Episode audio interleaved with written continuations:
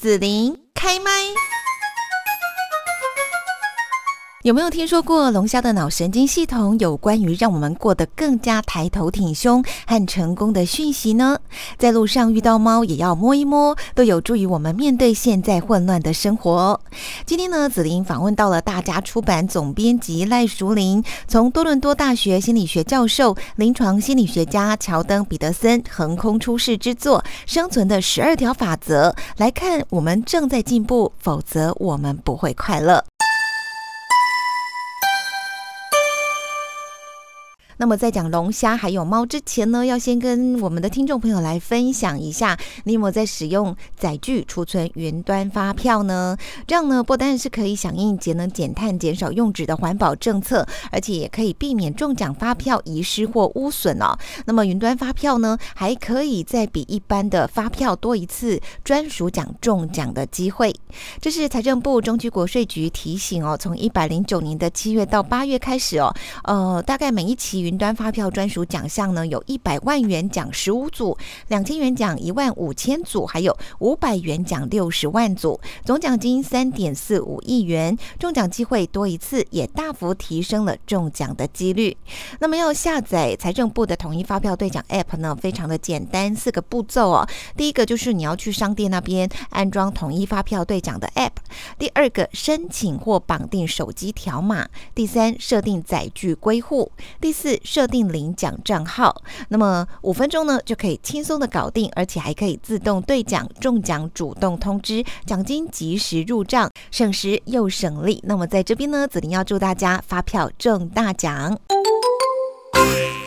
今天在节目这边呢，要跟大家呢一起来呃聊一聊一本书哈。这本书是全球最突出的现象级大书。什么叫现象级呢？哈，然后呃，我们今天呢要来讲的就是生存的十二条法则。副标题：当代最具影响力的公共知识分子对混乱生活开出的解方。那今天在这边，我们就邀请到了大家出版总编辑赖淑玲呢，在节目中来跟听众朋友分享乔登彼得森的这一本著。做生存的十二条法则。那现在就先请熟林总编也跟听众朋友问候一下。呃，中国的朋友大家好，子林好。是我看到这本书哇，好难哦，好多哦。对，然后作者呃，就是那个那个十二条生存法则，看起来好像你们目录啊，每一个字都很简单，但是翻进去一看，哦天哪，又有讲到很多哲学，然后很多分析，还有具体的故事跟例子，还讲到大家都讨厌算术啊等等的哦，到底在写什么？好多，我们需要熟总编呢，在节目中用很简单的话哈，让大家先知道一下，就是说，到底这个生存的十二条法则，作者为什么要写这本书？到底在讲什么呢？好，呃，这本书的书名听起来像励志书，或者是所谓的成功学啊。对对对，对。但是呢，主持人刚刚有提到说，其实这本书的内容并不是我们一般在市面上常看到的那种，可能非常容易阅读进去的那一种书。嗯。那首先要讲一下这个作者的背景，乔登·皮特森。我们我们这本书里面称呼他说是整个西方世界最具影响力的公共知识分子。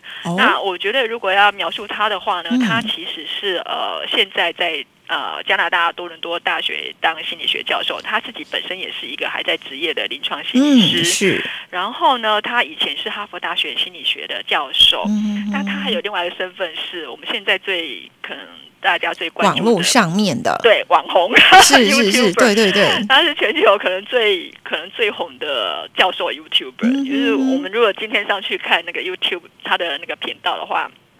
它点阅率是一亿多的点阅率，嗯，大概我们大概很难想象说台湾哪个 YouTuber 他的 YouTube 频道可以有到这么高的一个点阅率。那如果回到他的背景呢，他其实是一个蛮严谨的教授学者。然后他讲的内容其实都是在讲人类的生存状态。嗯，那他会融合很多思想跟学科，例如说他本身就是心理学教授，他当然就用一些心理学的知识，然后他还会应用哲学。刚刚子林也有提到，他还会讲神学。这本书对其实提到蛮多，还有科学什么的。对，还有脑神经科学，对，也有文学。对，所以我好难解读这本书，然后呃，就是列出题目来跟总编讨论，介绍给听众朋友。对，然后然后如果读者在上网去搜寻这本书的目录，会发现说，我们就是意图诱使读者赶快来看这本书，所以它的目录其实都写的会比较呃贴近我们日常生活里面的，然后甚至会想要意图引起你的好奇心的。对，没错。例如说，它的最后一条叫叫叫做在路上遇到猫就摸一摸，因为好奇说为什么在路上遇到猫要摸一摸，这是生存法则之一。对，然后孩子玩滑板的时候不要去烦孩子，对，就让孩子去跌倒没有关系。然后还有就是说什么批评世界之前，先整理好自己的房间，然后好像都很有道理。变得更好的朋友，就是很像你在那个 line 上面常常会收到那种所谓的长辈图，跟你讲的哦人生的大道理什么之类的。但实际上面读进去的时候，会发现其实这本书它没有那么简单。没错，对对，需要花时间，然后慢慢去了解作者到底他这个意思是在讲什么这样。然后你了解之后，你就觉得哎，蛮有意思的哇。因为作者他其实想要从。几千年前人类的一些古老的集体的智慧，然后再结合现代比较新的心理学跟脑神经科学的发现，去整理出来说，我们都可以意识到，我们现在生活在现在的世界里面，你有无限多困惑、混乱的时刻，你不晓得该遵循怎样的价值，你不晓得该怎样去走人生道路的时候，你面对这么大型的困惑，我们可以怎样去做一个人？那我觉得作者他其实怎么去做一个人？对他其实骨子里面，我觉得他在这十二条法则背后，他其实终归要讲的一件事情，是我们如何去做一个自己都看得起自己的人。哦，因为他要解决这个好像就是心理学的那个哈，对他要解决的是一种我们二十一世纪里面非常强烈这种现象，叫做虚无主义。啊，虚无主义的意思是说，你觉得好像生命也没什么珍贵的，没有什么好活下去的，没有什么好值得去追求的。那像这样子的虚无主义，其实从很早就开始笼罩在人类世界里面。那这个东西的破坏性是非常非常强大的，他要去用像呃医生看诊的方式去找出来说，人类这样子的虚无主义。它的起源是什么？我们是不是有可能去破除他这样子的虚无主义？因为作者他自己自己本人是呃生，他虽然他现在是一个贵为全球这么重要的一个学者，嗯，但是他其实是生活呃出生在加拿大一个非常非常偏僻寒冷的贫困小镇里面。然后我们去看他的经历，他就是那种从小到大会打进各种苦工，去做铁路工啊，去做钻油井的工人什么之类的。他要去接受高等教育的那些学费跟生活费，都是要自己去赚回来的。他是在一个非常困苦的环境里面长大的人，是。然后。我觉得这本书它有点像是在给自己做的一个心理治疗，然后他也像是在给他的朋友做的心理治疗，因为他发现跟他一样出生在那样子一个贫困小镇的朋友，他一个非常好的朋友，有人是没有办法撑过去，最后，呃。即使是比他敏感、比他聪明、比他还要善良的人，最后却结果却是毁了自己。那我觉得他有点像要重新整理像这样子的生命历程，就是他这样子的出生给了他怎样的课程，嗯，然后他把这个汇整成这十二条法则。那第我我我觉得我们没有办法在这里把这十二条法则全部都说完，但是我觉得可以举他这本书里面的前面的两个法则，嗯，去让读者理解一下，说他如何去讲这些表面上听起来其实非常浅显的道理，它背后具有怎样的真实性。值得我们去遵循，而不是是说，你就是看到一个赖贴图，然后笑一笑，然后就觉得说这件事情跟我到底有什么关系？他要讲，你说的这就像虚无主义啊，对不对？看到那个赖贴图，然后啊，好笑一笑啊，跟我什么关系嘞？好，然后就过了这样。我就觉得说，反正我做什么都没有用，嗯，然后我就什么都不要做了，这样子一个自我放弃的姿态。嗯哼哼，对，然后，嗯，所以。这本书的第一章的章名就叫“站站直抬头挺胸”，而且我要先稍微简短的介绍一下哦。其实我经过刚刚熟林总编这样子的一个提纲挈领之后，我再来看第一章哦，这个第一条守则呢，我就已经比较能够稍微理解了哈。呃，然后我先稍微概述一下，因为我觉得很有趣，就是这位呃非常伟大的哈作者乔登彼得森呢，他的第一个法则。站直，抬头挺胸。他从龙虾先讲起，对，再来讲鸟，再来讲冲突和地盘，神经化学机制。然后呢，又讲到了里面还有一些什么呃什么顶端跟底层啦，功能障碍，我发现哦啊，它真的融合很多东西，到最后我才理解，因为从你刚刚的介绍，我才理解到说他为什么要从呃就是。这一个哈，就站直抬头挺胸，其实就是在讲到刚刚你所说的是要怎么样去认同自己这个过程。其实他从很多很多的层面，然后他也在做自己的一个整理跟疗愈。嗯哼，对对对，然后怎么样去找到真正的自己，然后好好的顶天立地在这个世界当中，这样哦，嗯，对，没错。哦，其实其实我觉得要否认一件事情是非常容易的，你只要否认了什么。然后你就不用去做什么，你否认你否认努力的价值，你就不用去努力。但是如果你今天要你今天要承认努力的价值，你就必须要去努力。所以所以正面的承认永远比否认还要辛苦。但是作者要讲的就是说，当你不担起这个责任的时候，你的人生就没有人有办法当帮你担起这个责任。是。然后为什么要站直抬头挺胸呢？他为了要避免《论语》那种长辈式的说教，他就先从龙虾的故事讲起。是龙虾是一种非常非常简单的，应该说它是一种非常原始的生命形态，它几亿年前就已经演化出来了。那当然，它也有龙虾也有所谓的脑，它脑里面也有所谓的脑神经。然后他因为他的脑神经的结构比较简单，就比较容易去观察，所以呢，他作者就提到说，所谓龙虾，它们也是一种世界上所有的生物，如果说它必须集体住在一起的时候，它就一定会出现的阶层。嗯嗯嗯，强大的龙虾就会趾高气扬。战败的龙虾呢，就会一副畏缩的样子。嗯，但是呢，今天如果是一个战败的龙虾呢，它的大脑脑神经会出现新的连接，让它在面对这些比较强大的龙虾的时候，它的生存本能告诉他说：“你去挑战更强大的龙虾，你很有你你会失败。”所以你就不要去挑战它，因此会露出畏缩的样子。那这样子的状况，我们是觉得非常熟悉。我们社会里面常常出现的霸凌就是这个样子，就是强者去欺凌弱者。但是作者在这个地方讲龙虾，他其实不是要去合理化强者欺负弱者的这种霸凌行为，他是要告诉我们说，善跟恶这件事情是存在的。也就是说，如果你一味的想要去追求说你。你身为一个强者，你就不应该去霸凌弱者。你把你的希望寄托在对方不来霸凌你的这件事情，其实是事实上是可以说是天真的。因为只要是呃一群同类聚在一起，就一定会出现像这样子有强有弱的阶层分本。那你要做什么？作者在这边提出来说，你要站直抬头挺胸。这件事情其实暗意识着两个层面。第一个层面就是说。当你站直抬头挺胸的时候，因为人类有也有也会有跟脑呃类似龙虾那样子，但是远远比龙虾还要复杂的脑神经的运作。嗯，所以我们其实脑神经呢，随时都在侦测自己处于这个社会上面的哪一个阶层位置。如果你侦测出来你属于强悍的比较高的阶层位置，你就会比较不怕去。面对挑战，甚至也会比较不怕去跟别人竞争。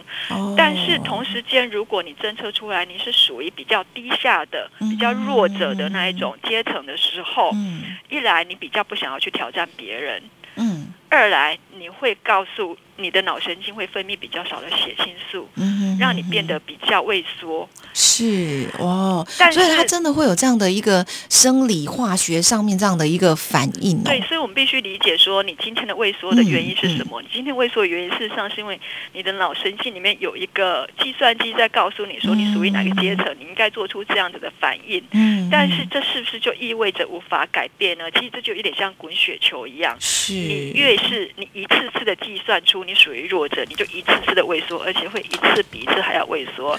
那在这个时候呢，我们其实可以做一些事情，就像你雪球会一直向前滚，但是你如果稍微弹一下它，改变一下它滚动的路径，让它往另外一个方向滚去，那你可能就会一次比一次更敢、更敢为自己挺身而出，一次比一次更不怕面对挑战。你可能没办法一下子就变成了另外一种人，但是你有机会变成另外一种人，而且像这样子的回馈，它会不断的加强，一次都会比一次还要强。所以作者在这本书里面，他就提出来说，我们在日常生活里面，你可以做哪一些事情？就像你面对一个滚动的雪球的时候，你可以做哪一个弹的动作，让它的前进的轨迹往另外一个方向去前进。那抬头挺胸其实就是这个弹的动作之一，因为你在抬头挺胸的时候，你其实是在做两件事情。第一件事情是你身体的姿势，其实会暗示你自己的大脑。嗯。你展现出一个比较抬头挺胸的样子的时候，你其实你的大脑也会变得比较有自信一点，因为你大脑的计算机可能在这个时候接收到的讯息是说你是一个比较强悍的人了。姿势可以影响你对自己的认知。另外一件事情，不只是他这个所谓的抬头挺胸，不只是你身体姿势上面的抬头挺胸，也包括你心灵上面的抬头挺胸，就是告诉你在心灵上告诉自己说你必须为自己挺身而出。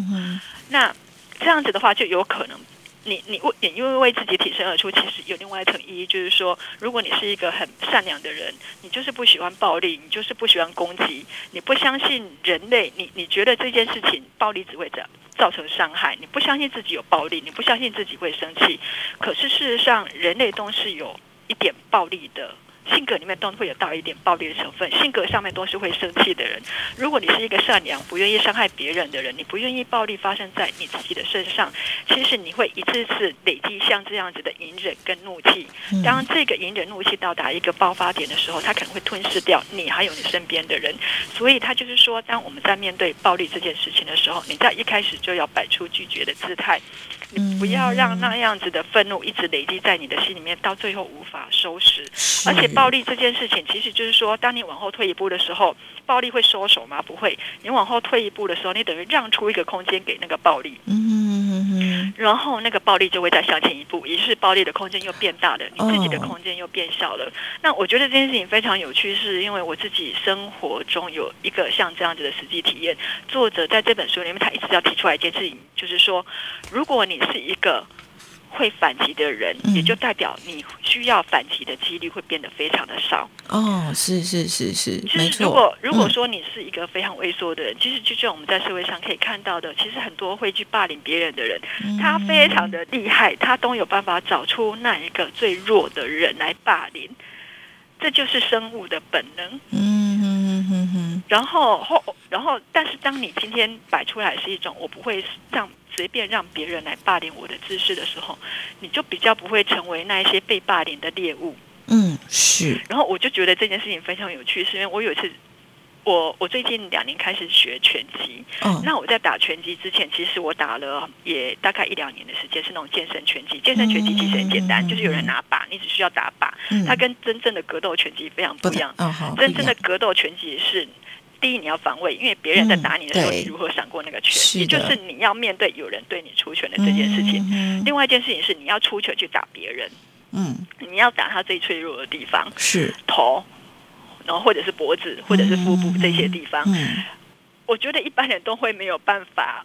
可能不是一般人，但是我相信很多女性都会没有办法做这件事情。是，就是当我的教练要求我打他的时候，我每次都跟他说我打不下去，我真的打不下去，因为我觉得不管你是在面对那个教练对你。打出来的那个拳头，或者是你必须要打教练的脖子或者是腹部的时候，你心目中所面对的都不是出拳或者是挨打这件事情，你心目中面对的是邪恶这件事情。嗯，没有办法接受邪恶出现在你眼前，你也没办法接受原来你心你的性格里面有这样子邪恶的成分。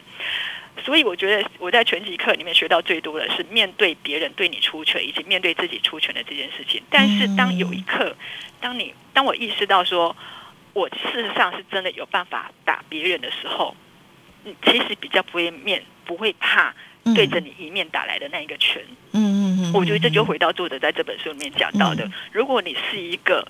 有力量的人，你是一个会愤怒的人，其实就代表说你需要是用施展你的力量，跟你需要愤怒的时候，其实就变少了。是，嗯，这个又有点类似像哲学的一种，对那种思辨的过程哈。啊呃，我我刚听熟林总编这样，就第一个哈。法则，生存法则，其实它有一个描述，就自我预言的实现。好，就是那个我心目中的这个小宇宙，哈，它到底是很很强大、很厉害，或者是说，其实我觉得它很小、它很弱、它很没有光芒，对不对？那其实都是我自己赋予它的。好，那只要我认为它很大，它他就可以很强大。我认为他不堪一击啊，也许他就真的会非常的微弱哈，等着被人家欺负或者是被牺牲啊、凌虐啊这样子。对，好，那呃，我们呢要用简单的时间来讲一下 第二个手呃，对，第二个法则，生存的法则，善待自己就像善待任何你有责任帮助的人。作者在这本书一开始就提到，提出一个我们任何人听到都会觉得匪夷所思的现象，嗯，就是我们常常会善待你的动物、你的宠物，嗯，但是却不会善待自己。你的宠物如果生病了，你一定会带它去看医生，然后医生跟你讲说要吃什么药啊什么的，对，你一定都会遵循这一些，因为你觉得你有责任要照顾好你的宠物，哦，但是我们却对自己没有相同的认知。作者在这本书就提到说，所呃有一些有蛮多糖尿病人。糖尿病的病人，然后他们可能需要换肾，然后长期他们要长期的洗肾，然后好不容易等到一颗健康的肾可以移植了的时候，他们接受了那个移植，接下来要去吃那些会就是抗那个排斥反应的药物。很多人到了这个阶段，却没有按照医生跟他们讲的去按时吃这个药，他觉得非常的奇怪。你能够等到一颗可以换的肾，而且。在经历过那么长的痛苦的牺牲过程之后，却因为这么小一件事情没有办法做到，让你先前的受苦跟所有等待都化成泡沫。他觉得很奇怪，为什么人类会这个样子？人类愿意善待自己的宠物，却不愿意善待自己。作者要去如何解释人类的这一种矛盾？嗯他回到圣经，圣经里面的记载就是亚当跟夏娃。大家但应该都听过那个就创世纪的故事，就是亚当夏娃，呃，夏娃吃了智慧果之后，然后让亚当也跟他一起吃了那个智慧果，然后两个人眼睛开了，就发现自己身上没有穿衣服。嗯，这件事情具有非常强烈的隐喻。嗯。因为这件事情就是要告诉我们，人类是一种可以自我觉知的动物，人类有自我意识。那人类的自我意识就是代表说，亚当夏娃的眼睛开了之后，他们看到的是自己身上没有穿衣服，因此感到羞愧。然后身上没有穿衣服这件事情，它代表什么呢？代表说人类意识到自己的脆弱。嗯，因为没有一种动物像人类一样需要穿衣服来保护自己。是。很多动物都有毛皮保护自己，有壳保护自己，但是只有人类，我们最脆弱的地方是没有任何东西保护的。嗯，所以当我们看到自己的裸体的时候，一来是它代表就是我们看到了自己的不完美，也看到我们自己的脆弱。嗯，再者，当我们看到自己的脆弱跟不完美的时候，这个时候就是善恶观念出现的时候。嗯，就是当你知道自己有多么的不完美。会造成你不喜欢自己，你轻贱自己，你鄙夷自己，这是我们很多人在自己的生命里面无时无刻都会面对的，觉得自己不够好。嗯，另外一刻就是当你知道原来自己是这么脆弱的时候，你也会看到别人是这么的脆弱。嗯，你知道自己为什么而痛苦的时候，通常就意味着你就知道如何让别人受苦。嗯，所以我们都会讲说，人类是一种非常特殊的动物。我们会举很多的呃现象来解释说，人类跟其他动物有多少不一样啊？人类是唯一会使用语言的动物，人类是唯一会怎样怎样之类的动物。但是还有一种现象非常特殊的是，人类是地球上所有的动物里面唯一一个会为了伤害别人而伤害别人的动物。所有的动物去伤害别人，他们是属于掠食性动物，他们是因为肚子饿，他们会去吃。他们是最基本的一些呃生存可能生理上面的这个需求。那个那个叫做求生本能。但是人类是唯一一种会为了。单纯伤害别人而伤害别人的，那人类为什么会知道怎么伤害别人？是因为人类知道怎么伤害自己。人类知道自己为会因为怎样的事情而受伤，才会知道怎么去伤害别人。那这就回归到我们刚刚提到的作者在整本书里面，他要解决的一件事情，就是人类骨子里面的那一种自我轻贱的本性，如何造成的虚无主义。那这个虚无主义伤害，不只是伤害掉虚无主义。抱有虚无主义的这一个人，他其实会伤害到这一个人身边的人，然后整个扩散出去，我们就可以在人类二十世纪的历史里面看到无数的虚无主义所造成的结果，就是无数的种族残杀或者是世界大战这一些。极权主义兴起之后，极权主义基本上就是一种虚无主义的产物。那极权主义事实上也就是造成人类史上最重大几件苦难的来源。嗯嗯嗯，是。好，这个真的不是它标题那么简单，善待自己，哎，就像善待任何你有责任帮助的人哦。好，那今天呢，在节目这边，我们来邀请到的大家出版总编辑赖淑玲呢，来介绍，就是由乔登彼得森哦，这个全世界最红的教授 YouTuber 呢，哈，他所著作的《生存的十二条法则》，那么这也是非常受到欢迎的一本书，推荐给我们的听众朋友哦。那今天我们就要谢谢大家出版社的赖淑玲总编哦。嗯，谢谢子玲，也谢谢听众朋友。